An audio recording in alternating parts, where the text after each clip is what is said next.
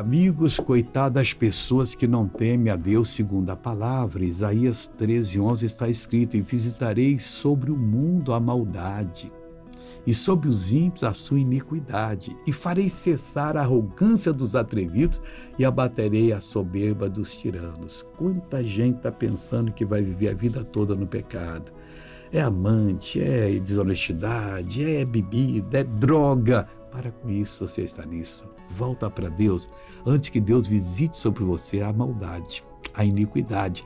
E, e vai fazer cessar a arrogância dos atrevidos e vai abater a soberba dos tiranos. Com Jesus, tudo muda. Agora eu vou orar. Pai, eu clamo por essa pessoa. Eu suplico a Ti por ela. Eu a abençoo.